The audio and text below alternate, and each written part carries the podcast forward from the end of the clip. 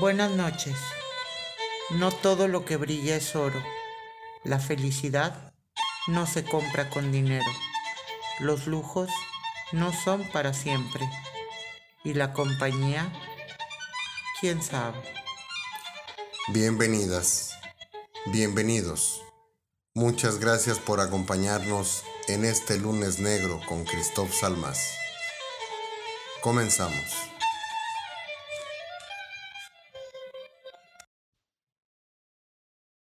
Todos los días calor, todos los días las mismas prisas y el mismo malestar.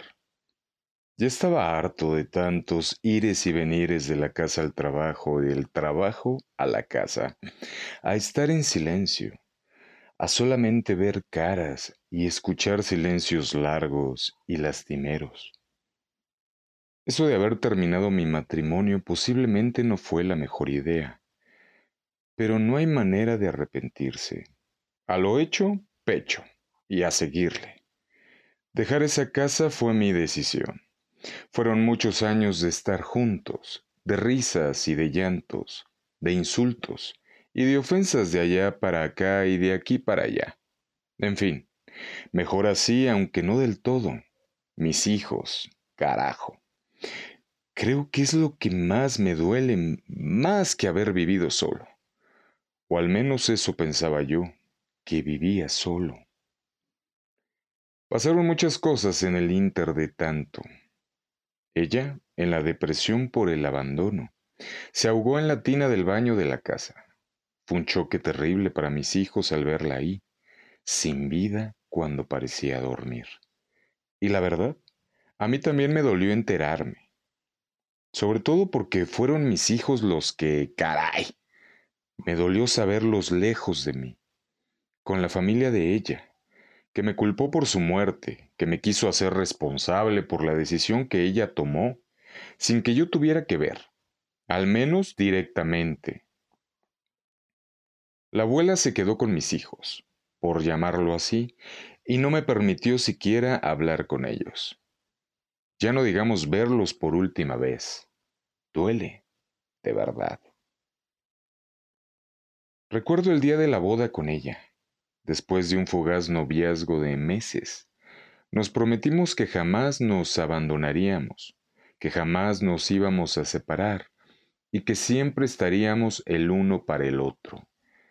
Y ambos lo juramos, que a pesar de lo que llegara a suceder, jamás nos separaríamos. Sé que rompí mi promesa, contrario a ella que nunca hizo lo mismo. Rompí una y mil promesas, y a pesar de todo, jamás me correspondió. Otra vez está fallando la luz, como si se encendieran y se apagaran los focos a placer, como si ella estuviera jugando con el apagador, como lo hacía cada vez que se quería ir a dormir y yo, necio, me quedaba hasta tarde entre el teléfono celular y la televisión. Cuando por fin llegaba a la cama, la encontraba dormida profundamente, y yo hacía todo el ruido que parecía ser a propósito. Ella nunca me dijo nada, a pesar de mi escándalo, a pesar de encender las luces y azotar puertas. Muchos años se hizo lo que yo quería, la verdad. Si yo quería salir, salíamos. Si yo quería visitar a su familia, lo hacíamos. Si no quería, no había poder humano que me hiciera salir, moverme siquiera. Y ella, como siempre, sin decirme nada, sin hacer un gesto siquiera, sin nada que me dijera a mí que le estaba lastimando, a pesar de que su silencio era un grito que escuchaban todos, menos yo. Cada vez era mayor mi indiferencia, mi desapego, cada vez más ella callaba, al grado de dormir cada uno por su lado aunque en la misma cama. Ella dijo alguna vez que parecía que dormía con su enemigo y que eso para nada le gustaba. Yo sencillamente sonreía, pensando que se le iba a pasar el berrinche. Pleito inevitablemente, y ella era quien cedía a mis berrinches y a mis dramas. Dos o tres noches duraba el que todo fuera felicidad y sonrisas y besos, para que después todo volviera a la normalidad. A mi normalidad, a esa de la indolencia y del desapego Cada aniversario ella era de preparar una cena para nosotros dos solos, porque yo nunca le invité a salir para celebrar. Yo sabía que la cena estaba lista porque hacía chocar las copas de cristal en las que yo, avergonzado por el olvido, habría de llenar con un vino casi tan frío como yo.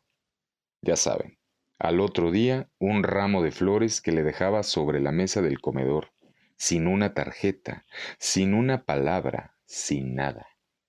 Ella se encargaba de ponerlas en agua y de acomodarlas en el lugar más visible de la casa, para presumirlas a quien fuera a visitarla, porque su amado esposo había recordado el aniversario, o su cumpleaños, o el Día de las Madres. Yo siempre lo recordaba, pero en el momento, nunca antes. Después de su muerte, en mi casa comenzaron a escucharse los tintineos de las copas, pero siempre en las fechas de los aniversarios, nunca antes, nunca después. Ahí me di cuenta que ella estaba conmigo, cumpliendo su promesa acerca de no dejarme. Lo curioso es que siempre sonaban a la misma hora, a las 10 y 15 de la noche, la hora en que cenábamos y no se volvían a escuchar hasta la siguiente fecha. En los cumpleaños de mis hijos, yo llegaba con regalos para ellos. Esos no se me olvidaban, la verdad porque el mayor nació el día que mis bravos fueron campeones. Mi nena, la segunda, nació un día antes de que se me descompusiera el estéreo que compré en lugar de ir al hospital a conocerla. Hombre, es que el equipo de sonido era una maravilla. Sonido estéreo y wow, sencillamente sensacional. Cuando nació mi tercer hijo, mi Benjamín, fue el día que me entregaron el diploma al empleado del año, así que nunca olvido la fecha. Todo eso lo tenía enmarcado en la sala de la casa, desde los recortes del campeonato, la factura del equipo de sonido y mi diploma. Cuando mis hijos cumplían años, ella era la que desde temprano ponía las mañanitas y ya tenía listo el pastel para desayunar. ¿A qué hora lo compraba o lo hacía ella? ¿Quién sabe? Nunca me enteré.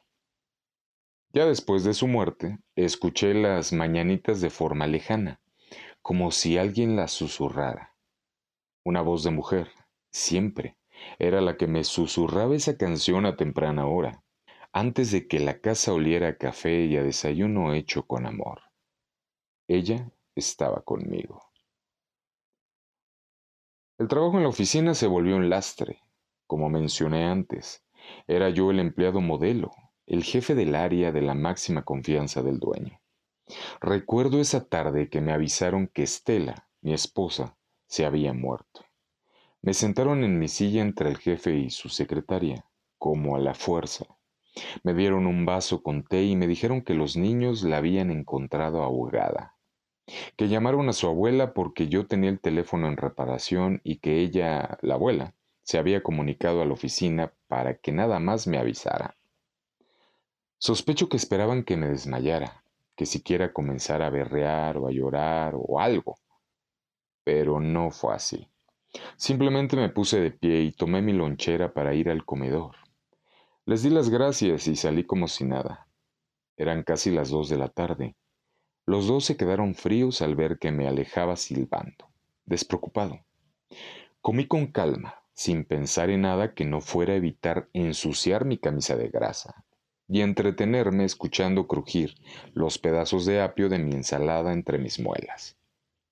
Y salí a fumar después de comer, pensando en que ya iba a ser quincena y que tenía que pagar mis servicios. De ahí, todos los días a las dos y media de la tarde, escuché ese crujir de algo, aunque nunca supe de qué, aunque estuviera solo, aunque hubiera silencio, aunque no comiera nada un simple algodón de azúcar crujía a diario dentro de mi cabeza. Lo mejor o lo peor es que solamente yo lo escuchaba. No faltó quien me tildara de loco al preguntarles con verdadera preocupación ¿Escuchaste eso? Me daban una palmada en la espalda y seguían en lo suyo. El mismo jefe me dijo que me tomara unos días, que mis nervios estaban mal y que no quería que eso afectara mi desempeño. Por respuesta le pedí que no volviera a hablar del tema.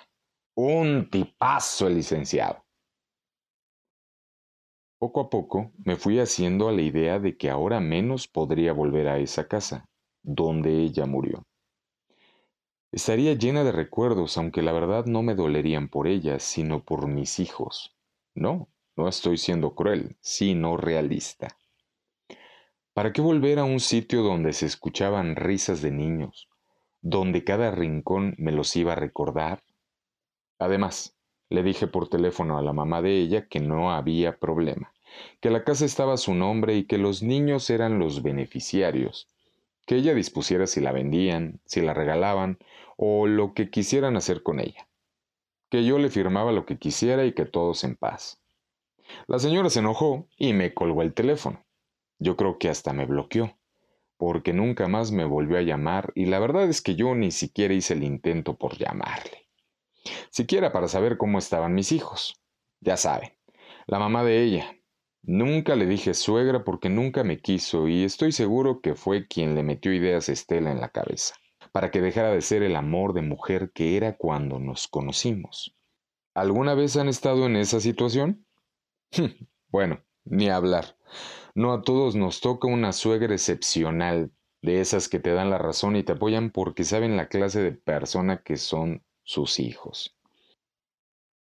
Recordé que cuando Estela llegaba de la calle, hacía sonar sus llaves a manera de campanilla, para que los niños fueran hacia ella y ella les regalaba abrazos y besos y de vez en vez alguna golosina. Ya hubiera querido yo que ella me recibiera siquiera una vez así. ¿A qué viene esto? A que en esa casa donde viví mi exilio voluntario, se escuchaban hasta de madrugada ese tintineo de las llaves, como si ella regresara de donde quiera que hubiera ido, para recordarme que ella no había roto su promesa, la de estar juntos, pasara lo que pasara.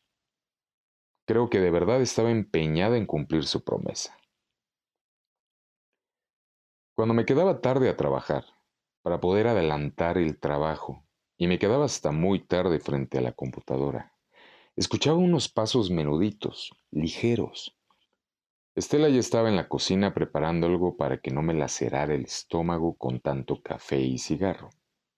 Iba hasta mí adormilada, llevando en las manos un plato con un sándwich y un vaso de leche, o unas galletas y un té, pero siempre estaba al pendiente de mí.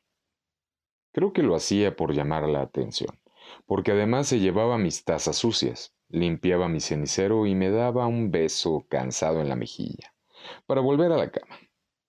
En esa casa se escuchaban los pasos suaves, el abrirse del refrigerador, de las alacenas, del cajón de los cubiertos, y quedaba en el ambiente ese olor suave, como de flores, que dejaba Estela a su paso. Llegó el momento en que pensé que de verdad mi cerebro me estaba jugando chueco, como se dice. Pero a todo se acostumbra uno, a los ruidos, a los movimientos, a las sombras, a todo. Yo nunca fui muy creyente en eso de energías o fantasmas, o seres que vuelven de la muerte para cobrárselas, o para cuidar a alguien. Esos son cuentos para asustar a los niños y a los viejos.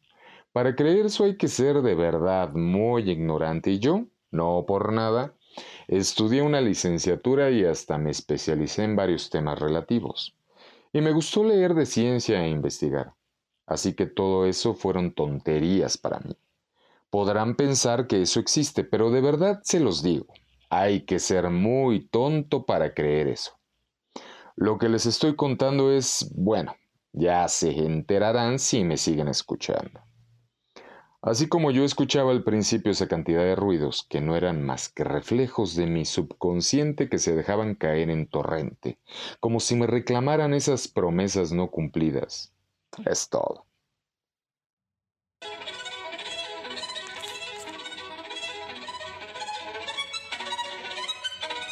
Cuando escuches una voz, pon atención. No sabes si es a ti o no a quien hablan. De cualquier manera, hay que estar atento porque puede ser la última vez que la escuches. Lunes Negro con Christoph Salmas. Regresamos. Muchas veces me pasó que estando en la oficina, escuchaba que una voz de mujer me llamaba por mi nombre. Suavecito, como no queriendo, como buscando que nadie se enterara que me buscaba, que el asunto era conmigo. En muchos momentos, clarito sentí como alguien pasaba detrás de mi silla y me la movía, como sin querer. Otras veces me movían los papeles del escritorio como si fuera una broma, y así lo creo hasta ahora. Seguramente alguno de mis subordinados, en su afán por molestarme, lo hacía. En fin, allá ellos. La voz me buscaba, me llamaba sin motivo alguno, como queriendo solamente llamar mi atención. Un susurro que cada vez que lo escuchaba, la piel se me erizaba y por la espalda me corría un hilito frío, como de sudor. Primero mi nombre sonó suave, como con pena, pero después se fue haciendo cada vez más fuerte, hasta que terminó siendo un grito que respondí con otro Déjame en paz, carajo.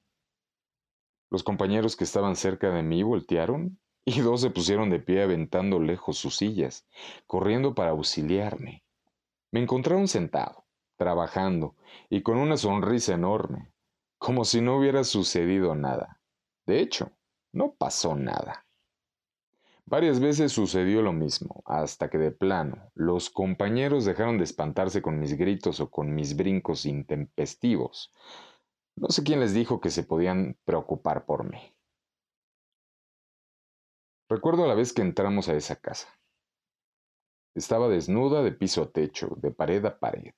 La visitamos recién que dimos el enganche para podernos casar sin muebles, sin aparatos, sin nada que no fuesen las paredes blancas y las ventanas desnudas, así que Estela se decidió. Antes que nada, antes que la televisión o que la cama, por poner cortinas. Decía mi madre que una casa sin cortinas es como una niña sin calzones. Así que tomamos medidas y fuimos a que las hiciera. Fue ella quien eligió la tela, el largo, la hechura y, de ser honesto, quedaron bonitas. Las pagué yo, por supuesto, y pagué para que fueran a colocarlas. Cada vez que entrábamos a la casa, esas cortinas se movían con el abrir y cerrar la puerta. Abríamos las ventanas para que entrara el aire fresco y las cortinas estas se movían como si bailaran, felices de poder asomarse al exterior. Esas cortinas se quedaron allá en la otra casa, pero lo que yo hice llegando a mi nueva casa fue poner cortinas. Caray. Gracias a las consejas de las viejas, yo poniendo cortinas. Bueno, esta casa estaba siempre desocupada, salvo cuando llegaba yo a dormir. Ya sin mis hijos, me la pasaba siempre en el trabajo, así que poco o nada me importaba tener muebles. Como no fuera una cama, algo en la cocina y un sillón para poder ver la televisión. Noté varias veces que las cortinas de esta casa se movían sin haber corrientes de aire, y me recordaban las de aquella casa, que en algún momento tuvo que ser un hogar. Caray, mis niños. A ellos les gustaba treparse a los sillones para asomarse por la ventana, para saber si ya llegaba yo, cuando me estacionaba. Podía ver esas cortinas cerrarse de repente como sabiéndose descubiertos. Yo entraba y los encontraba todos detrás de la puerta y fingía que me sorprendían. Y esto era todas y cada una de las veces que yo entraba por esa puerta. Creo que eso nunca le gustó a Estela, que siempre les llamaba la atención entre risas y besos, por dejar las cortinas por ningún lado. En mi otra casa, la puerta se abría apenas, como si le doliera rechinar, para de repente azotarse de golpe. Creo que ella demostraba su enojo, por así decirlo, ya que a mí me valía una fregada el que ella se hubiera esmerado para tener la casa en las mejores condiciones posibles a mi llegada. Siguió la recámara. Una vez terminadas las cortinas ya estaban todos los muebles, pero a ella le urgía que la recámara fuera funcional, en el sentido de tener un lugar donde descansar, donde poder pasar esas mañanas de fin de semana hasta tarde, al principio besos y abrazos, pero después, con el pasar de los años, Ya llegado los niños, esa recámara se convirtió en su refugio, en un sitio del cual no salían cuanto yo llegaba. Al principio me preocupaba por ella, quien siempre me corría diciendo que quería estar sola, que al fin yo no le servía de nada, que sí, que era un excelente proveedor, pero que ni de ella ni de sus hijos me preocupaba. Muchas veces fueron pleitos que terminaban con azotones de puerta, ya de ella, ya míos. Ahora lo entiendo, los azotones de la puerta. Es ella. Pero, ¿entonces estaba presente o no quería estarlo? Creo que su palabra siempre se empeñó en cumplirla, y sí, estaba conmigo, aun cuando ella estaba muerta. Como sea. La recámara de mi casa no tenía más que la cama y un buró con una vieja lámpara de noche que solamente encendía para ir a orinar. No pocas veces se fundieron los focos y llegué a revisar la instalación eléctrica por aquello de las variaciones de voltaje, aunque sospecho que ella me los quemaba para que no le doliera la cabeza. No, no en la otra casa, sino en la mía. Yo compraba los focos por caja, porque así daba menos vueltas, pero al terminármela, opté por echar la lámpara a la basura y la reemplacé por una de esas lámparas de pared. Eso lo hice porque en la otra casa así teníamos una en la recámara, que servía de guía a mis pequeños cuando, por las noches, llegaban a la cama víctimas del miedo de la oscuridad, por la lluvia o porque simplemente y llanamente querían dormir con nosotros. Ya sabía yo que venían a la cama cuando escuchaba los pasitos miedosos en una carrerilla veloz hacia nuestro dormitorio. Esos pasos los escuchaba todas las noches, lluvia o no, oscuridad o no, pero siempre sentí que había alguien junto a mí y que alguien, que algo se subía por los pies de la cama para dormir junto a mí. De la recámara, la cocina, me pareció lógico, pero yo hubiera preferido tener lista la sala primero. No había nada más reconfortante que llegar a sentarme en mi sillón favorito a ver televisión o a leer el periódico. Pero bueno, quise darle gusto a Estela. Acomodar el refrigerador fue una tarea titánica, sobre todo para mí, porque ella solamente daba órdenes. Que si primero junto a lavavajillas, no. Que si junto a las alacenas, no. Que si junto a la puerta, no. Que a quién se le ocurría ponerlo junto a la estofa, Tampoco. El mugre refrigerador quedó en el primer lugar que se le ocurrió. Pero a mí me trajo sudando como un idiota porque a ella nada le satisfacía. Afortunadamente era el puro refrigerador, porque la cocina como tal era integral, pero el refrigerador siempre fue su eterna cantaleta, que para que no se le llenara de cochambre, que para que no se fuera a calentar, que para que quién sabe cuántas cosas. Creo que lo cuidaba más que a mí, porque lo limpiaba sin falta una vez a la semana. Así que decidí dejar que se entretuviera en eso mientras yo me dedicaba a lavar el auto. Bien lavadito, bien aspirado, encerado y sus llantas negras impecables. Claro, al terminar de lavarlo ya estaba yo muerto de cansancio, por lo que llegaba adentro justo a la hora de la comida y después a darme un baño para caer dormido rendido. El baño. Bueno, el caso es que en la cocina de donde vivía se escuchaba que el refrigerador se arrastraba un poco. Y sí, al ir a la cocina lo encontraba en otro sitio, lejos de la estufa que es donde me gustaba tenerlo. A veces con la puerta abierta, a veces en la madrugada, pero regularmente los sábados cerca del mediodía. El comedor era un estilo provenzal que mandé hacer, pura caoba, terciopelo, 12 asientos. Sí, un poco exagerado, pero a veces la familia de Estela nos visitaba a comer y lo mantenía siempre limpio. Se veía más impresionante de lo habitual. Los niños eran tremendos, pero a la hora de sentarse a comer eran una dama y unos caballeritos, siempre buenos modales. No entiendo por qué Estela se enojaba tanto porque yo me limpiara los dedos en el mantel.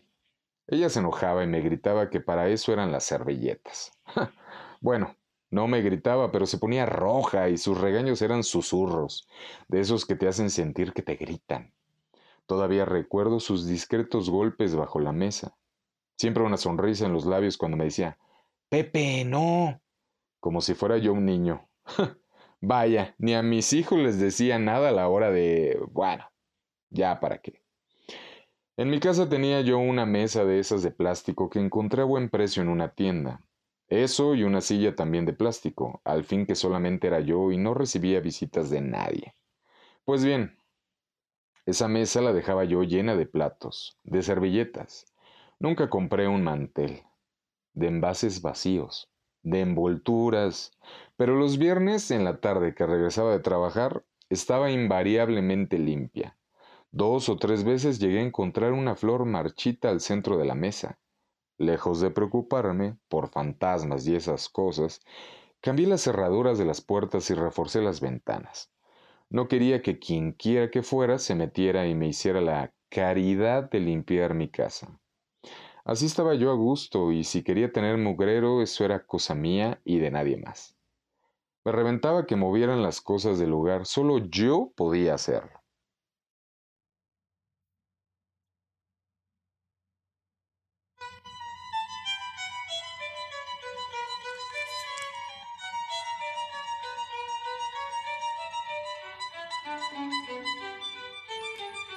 Tienes harta. Ya no sé qué hacer o qué decir para llamar tu atención. Más que tu falta de amor, me está matando la indiferencia. Lunes Negro con Christoph Salmas. Regresamos.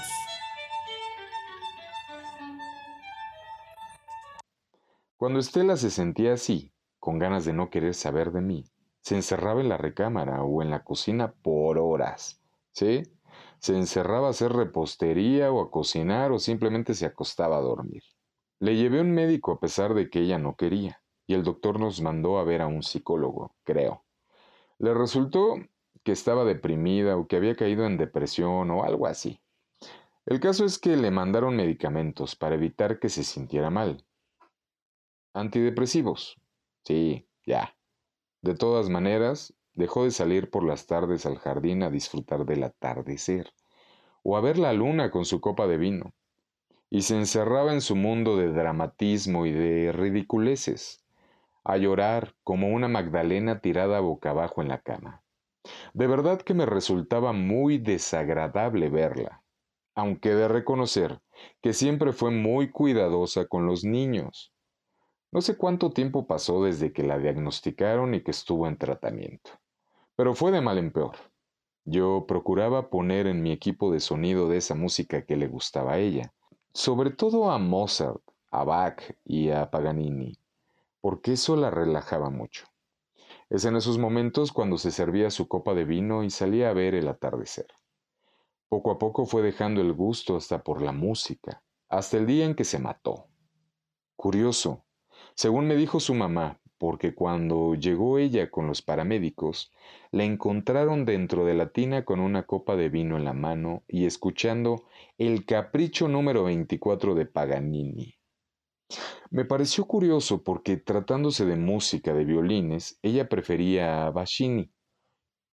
Pero bueno, ella imponiéndose en todo y despreciando a los grandes maestros de la música. Al menos eso decía ella de mí. Porque bien a bien nunca me gustó su música. Yo era más de Joplin y Hendrix, pero cada quien. En mi casa, en la otra, no hubo ya más música, aunque no hubo manera de tener un equipo de sonido. Ya una vez me robaron el calentador del agua, así que ni esperanzas de comprar algo caro y de buen gusto.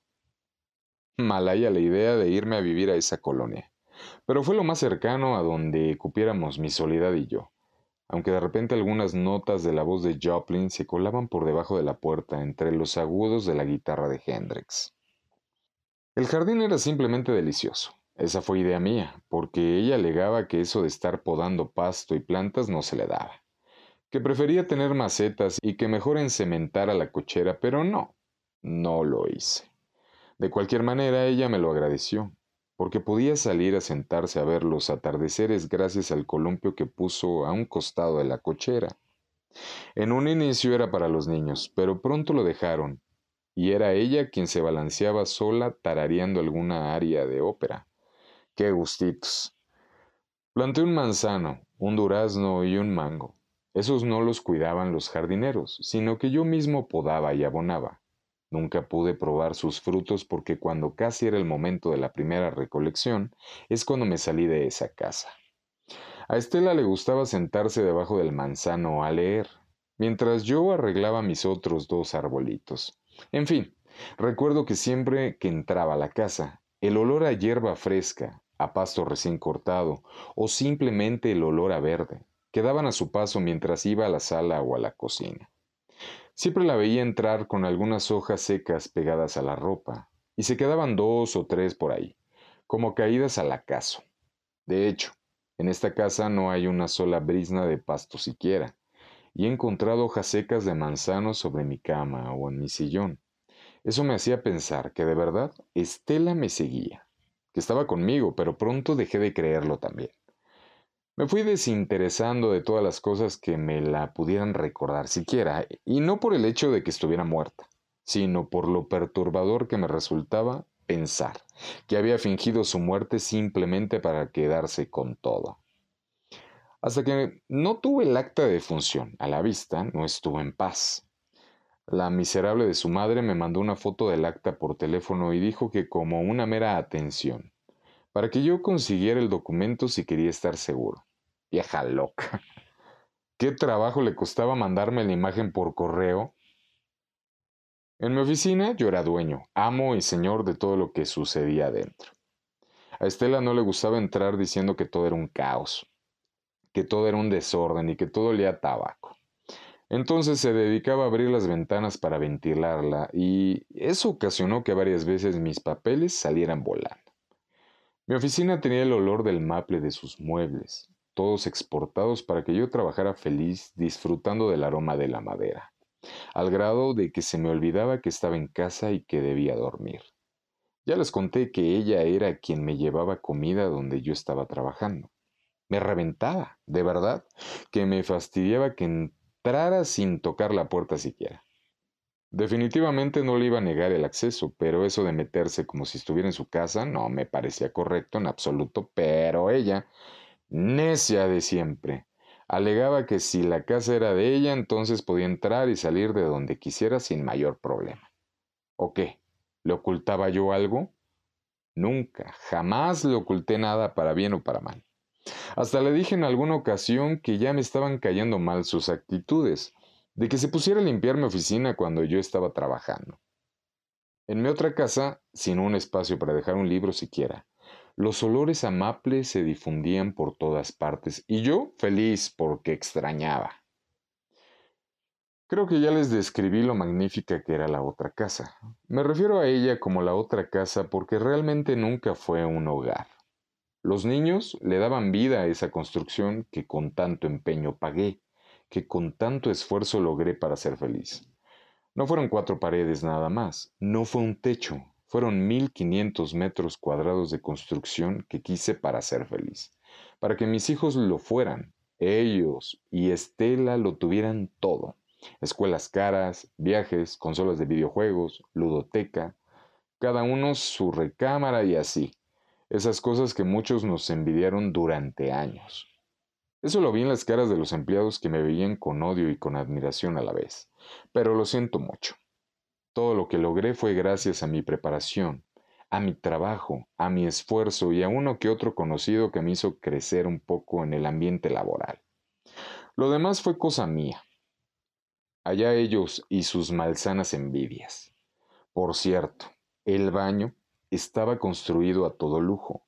Al hablar del baño refiero al de la recámara principal, el de Estela y mío, porque cada recámara tenía su baño y hablo de seis baños completos, con regaderas de acero alemán cromadas, con lavamanos de mármol rosa, sus vestidores, sus guardarropas, espejos de piso a techo y de pared a pared.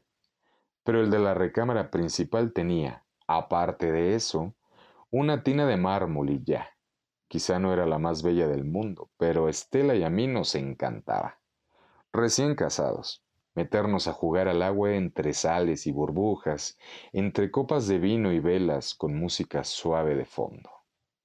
Nuestra recámara era la única contina, con una bañera en la que al principio de los tiempos se nos iba la vida sin mayores contratiempos.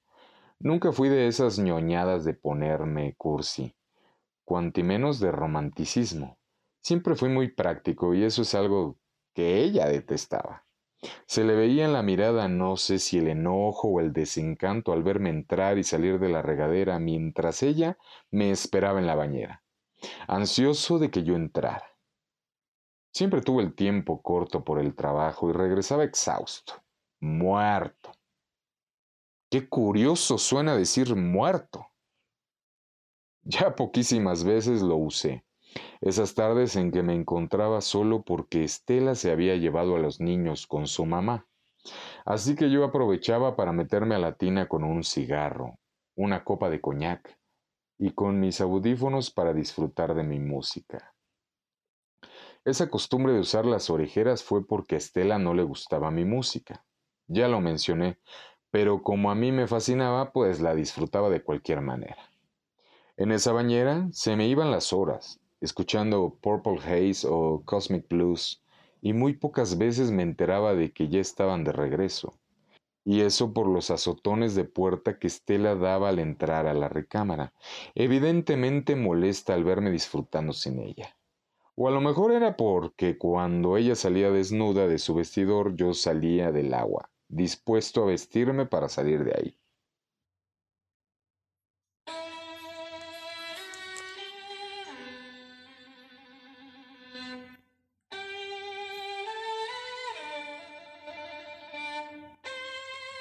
Nada me importaba dejar mojado el suelo al salir de la bañera. Era mi tiempo. Eran mis gustos y nada ni nadie podrían evitarlo. Nadie, ni Estela. Lunes Negro con Christoph Salmas. Continuamos. Regularmente iba de la tina al gimnasio. Allá me estaba más horas que en la tina, entregado a mis rutinas de ejercicio, olvidándome de todo y de todos. Cuando iban de viaje al extranjero me podía pasar horas, días enteros rodeado de pesas y aparatos para conservarme en forma. Elípticas, escaladoras, aparatos para fortalecer el torso y las extremidades. Y Estela solamente entraba para hacer yoga. ¡Qué flojera! Eso de estar sentada en posiciones tan raras nunca me llamó la atención. Con los ojos cerrados, respirando como si de veras, entre cantos raros y mantras y esas cosas, de verdad que me resultaba de lo más aburrido. Lo mío era la adrenalina, los deportes de contacto, el poder, demostrar mi instinto primitivo, de demostrar mi poderío, de que me temieran, de que quedara claro que yo era quien mandaba. Estela me hizo perder cualquier clase de respeto ante mis hijos, cualquier temor, cualquier traza de autoridad ante ellos burlándose de mí y poniendo a los niños a hacer poses ridículas de físico-constructivistas, mientras se orinaban de la risa. Lo peor es que todos entraban vestidos con ropa de ejercicio y con bandas en sus cabecitas, y Estela los incitaba a copiar mis poses mientras reía tapándose la boca tomando fotografías para subirlas a las redes sociales con leyendas tan estúpidas como ejercitándose con papá o el ídolo y sus fans. Definitivamente no estaba dispuesto a soportar esas faltas de respeto, así que en cuanto pude construí un gimnasio más pequeño para Estela y los niños, allá que se fueran a burlar de ellos mismos.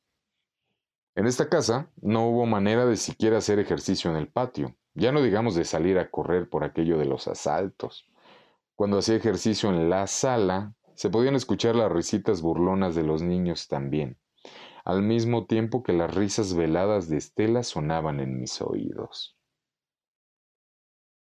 En mi casa no había tina, ni siquiera calentador, porque ya no quise comprar otro si de cualquier manera se lo iban a robar, porque la policía jamás hacía sus vueltas o sus rondines, o como se le diga, de hecho, cuando reporté el robo del calentador por teléfono, Exigí que se presentara una patrulla y nada. Se rieron de mí y me dijeron que si tenía pruebas, las presentara en la agencia del Ministerio Público más cercana a mi domicilio y que a ver, a ver si daban con los que se lo habían robado, porque también se habían robado las cámaras de vigilancia de los postes. Los baños con agua fría se hicieron lo normal, aunque yo sabía que el bañarse así tonificaba mis músculos y pues de verdad que eso logró el efecto deseado aunque fuera a la fuerza. Despertar para ir a la oficina, bañarme con el agua helada a esas horas, aparte de despertar me hizo que me agilizara, ya fuera por el frío o por la necesidad de movimiento veloz para vestirme.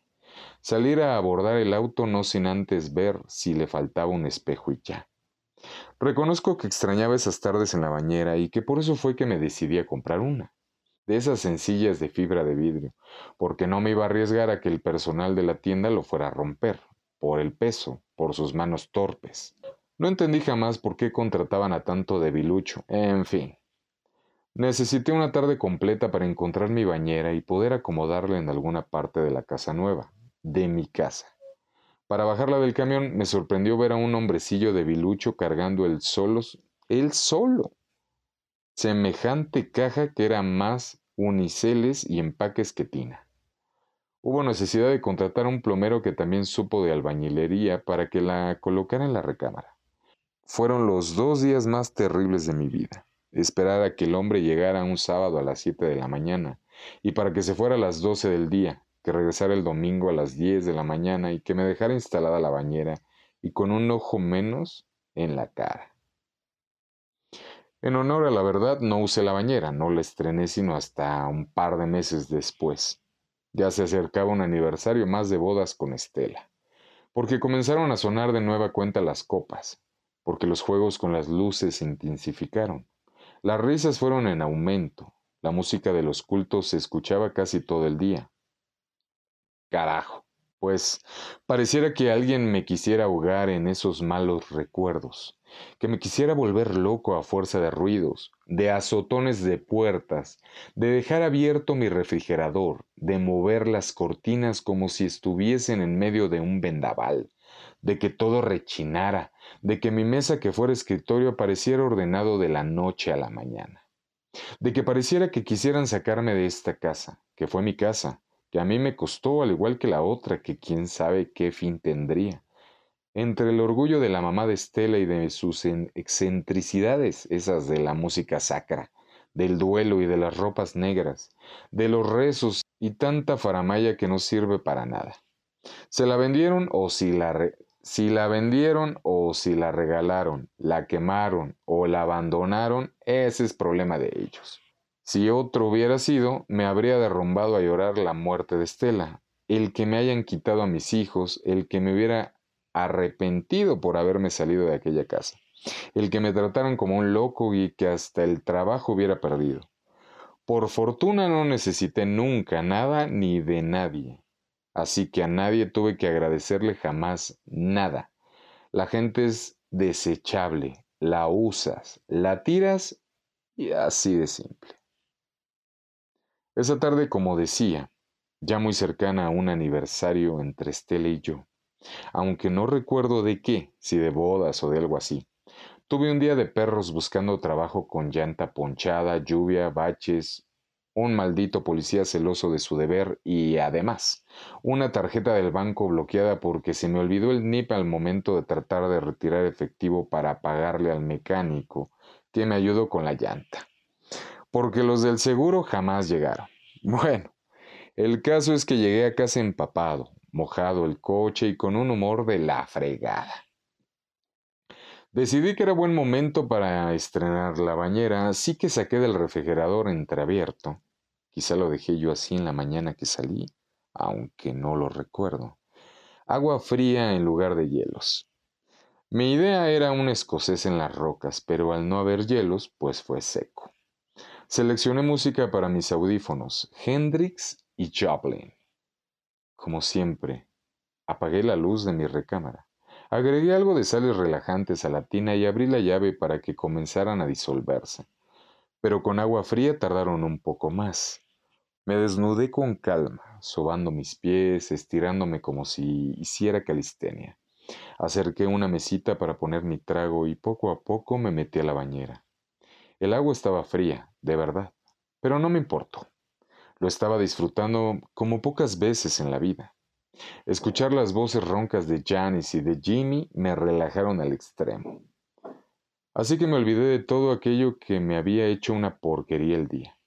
Ya mañana sería otra cosa, pero de momento me dediqué a disfrutar ese baño que tenía mucho que no me daba. Sin gritos de los niños, sin malas caras, sin prisa, con los ojos cerrados en la penumbra. Al segundo trago, al escocés, comencé a sentirme pesado, como si de mis extremidades estuvieran colgadas algunas de esas pesas con las que hacía ejercicio, pero supuse que se trataba del efecto del escocés. Por tanto, no me preocupé. Comencé a escuchar en mis audífonos como una interferencia, un ruido raro parecido al de un violín. No abrí los ojos sino hasta que comencé a detectar luces encendidas, y noté que el foco se encendía y se apagaba. Definitivamente era el apagador viejo que ya había comenzado a fallar. De pronto, en los audífonos, ruido de copas de cristal chocando suave, como en un brindis, y la verdad es que sentí algo de inquietud, con ese frío recorriéndome la espina a pesar del agua helada. Me quise incorporar para apagar las luces o quitar el foco o lo que fuera, pero una voz susurró mi nombre, despacio, como una invitación. Me dejé llevar, tranquilo, mientras que en mis audífonos la bruja había callado y las cuerdas de la guitarra se le reventaron a Hendrix. Y Paganini tomó su sitio en la música. Quise gritar, preocupado, porque quizá alguien se había metido a la casa, pero escuchar las risas de mis hijos me tranquilizó. El agua ya estaba llegando a mi barbilla por más que la levantaba por más esfuerzos que hacía por levantarme, por más desesperado que estaba. Algo viscoso se escurrió por mis pies y al tocarlos me invadió una tranquilidad impresionante. El ambiente se comenzó a llenar de pasto recién cortado, de hojas de manzano, de fresco y de mañana soleada. Así también se comenzaron a llenar mis pulmones de agua. En ese momento recordé que era un aniversario de bodas más y que Estela había cumplido la promesa que me hizo en el juzgado donde nos casamos. La promesa de no dejarme jamás, por más mal que estuviéramos, a pesar de los problemas que tuviéramos, a pesar de mí y de ella. Mis piernas comenzaron a agitarse, con desesperación, libres de lo que haya sido lo que las presionaba hacia abajo, y con los pies pude botar el tapón de la bañera, pero fue inútil porque ya el agua me había dejado sin oxígeno. Llenos los pulmones y el estómago, azules las uñas y los labios amoratados. Patadas de ahogado, como se dice. Y en ese momento entendí de qué se trataba la frasecita. El agua ya había llenado el piso de la recámara, pero eso ya era lo de menos. Mi cuerpo comenzó a flotar sin vida, ahogado y desmadejado. No me dejó solo, vino conmigo, vino por mí. Estela cumplió su palabra.